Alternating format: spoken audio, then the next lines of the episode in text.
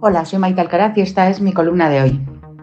Al infalible José Bono, procaz por su capacidad para sumar escándalos y sospechosos ceros a su fortuna y que no haya sido investigado, se le ocurrió un día decirle a Esperanza Aguirre que era de las que besan a mediodía y muerden de noche. Entonces todavía no había llegado Pedro Sánchez y sus ministras a darnos constantes lecciones de feminismo, pero era evidente que la frasecita no casaba con la ideología que predicaba el PSOE. Por eso recibió todo tipo de críticas por parte de la derecha, pero muy pocas del lado del feminismo clásico. Hoy muy enfadado con el pensamiento impuesto por Irene Montero y las chicas de la tarta, entonces callado porque la víctima no era una de las suyas.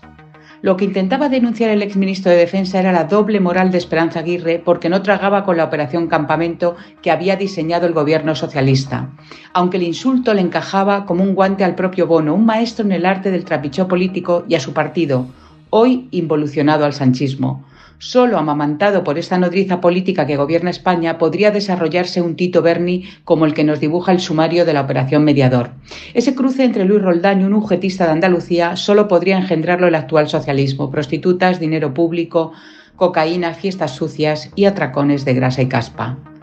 Esas locas noches de Juan Bernardo Fuentes Curbelo, diputado canario hasta el 14 de febrero, las disfrutaron también otros miembros solidarios del Grupo Socialista, un colectivo de 120 diputados con nóminas de entre 55.800 y 230.930 euros que están callados como meretrices, quizá por su cercanía a ese gremio.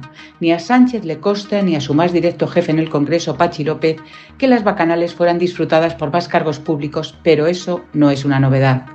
En los seres andaluces, los que robaban dinero para ser una vaca y se ponían de marisco y coca hasta las trancas, tampoco dejaban carta reconociendo sus fechorías, pero la justicia dijo que Griñán y Chávez lo sabían y miraron para otro lado, marca de la casa del malentendido rezo socialista?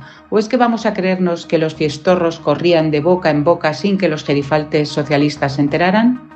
Pachi, que no pasa por ser un faro político de Occidente, está preguntando uno por uno a los parlamentarios si fueron buenos o no, si disfrutaron de las noches diputeras y si además trincaron del erario público. Una investigación que no hubieran mejorado Mortadelo y Filemón hubo al menos dos cenas con empresarios, prostitutas y políticos, en la que participaron 15 socialistas según el sumario, donde a buen seguro no se trataron asuntos de interés general. En el Parlamento Europeo ya pasó algo parecido y tirando del hilo de los socialistas de Bruselas se llegó a una trama de corrupción que tiene en la cárcel a la expresidenta de la Eurocámara. Aunque el caso siga abierto y todavía sea pronto para especular, el panorama es altamente vomitivo y muy peligroso señores que por el día votaban leyes presuntamente feministas y por la noche pagaban o pagábamos servicios de prostitutas. El dinero de Irene Montero es atronador, como el de Pedro Sánchez, pero nadie como él para entender que una cosa es predicar y otra dar trigo, que la verdad está sobrevalorada y que decir y hacer son cosas diferentes. Disociación en la que el sanchismo tiene doctorado cum laude.